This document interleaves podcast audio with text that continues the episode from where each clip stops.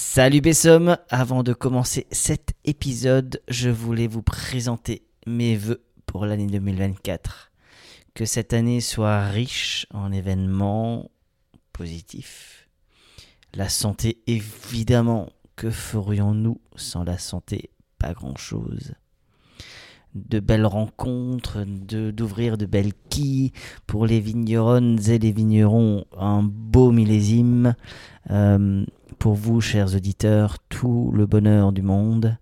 Euh, dites aux gens que vous aimez, que vous les aimez. Soyez heureux. On n'a qu'une vie. Autant en profiter. Allez, on passe au générique. Bienvenue sur le podcast du raisin et des papilles, le podcast qui vous parle du vin et de l'art de vivre en Alsace. Le bon vin, celui que tu bois avec tes copains, celui qui te donne des émotions. Vous aurez aussi nos coups de gueule et nos coups de cœur.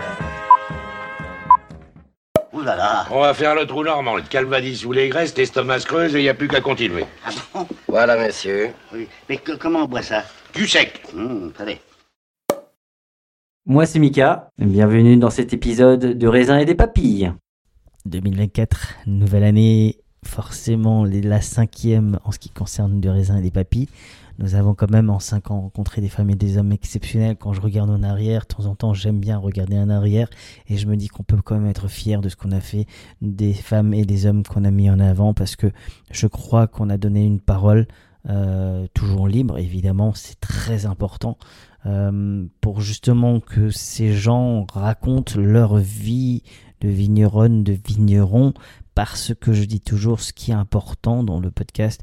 Bien sûr, tout le monde n'est pas à l'aise pour parler, mais je dis toujours que vous contribuez aussi au changement de mentalité dans le verre. On a réussi, plus ou moins, on a quand même plutôt réussi à le faire dans l'assiette. Il faut maintenant qu'on fasse la révolution dans le verre, c'est important. Et en 2024, je vais me battre encore plus pour que vous mettiez des vins vivants sur votre table, des vins d'Alsace sur votre table, parce que cette région est magnifique, parce que ces femmes et ces hommes sont magnifiques, et que ces vigneronnes et ces vignerons doivent, méritent d'être soutenus amoureusement, amicalement, et parce qu'ils sont la fierté de ce vignoble. 2024, on va lancer une nouvelle, émission qui s'appelle Les Vadrouilles de Mika, où je vais rencontrer des femmes et des hommes en dehors du vin et de la bière.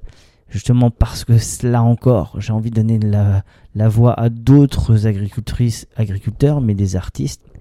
En tout cas, on va commencer euh, prochainement avec le café, parce que j'ai rencontré quelqu'un qui est passionné de café, et quand il parle de café, t'as envie de te lever le matin et de boire un bon café. Terre. C'est une nouvelle émission aussi, dont on va parler dans quelques instants dans l'épisode. J'en dis pas plus.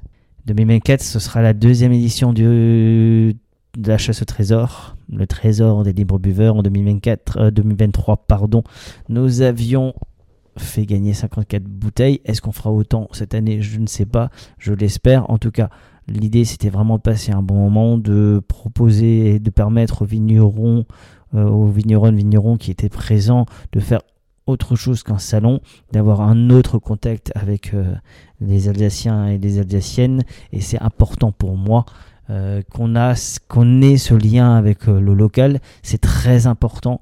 Je crois qu'il faut reconquérir nos Alsaciens. C'est quelque chose qui me tient à cœur parce que je pense que tout le monde a le droit de faire la révolution dans son verre.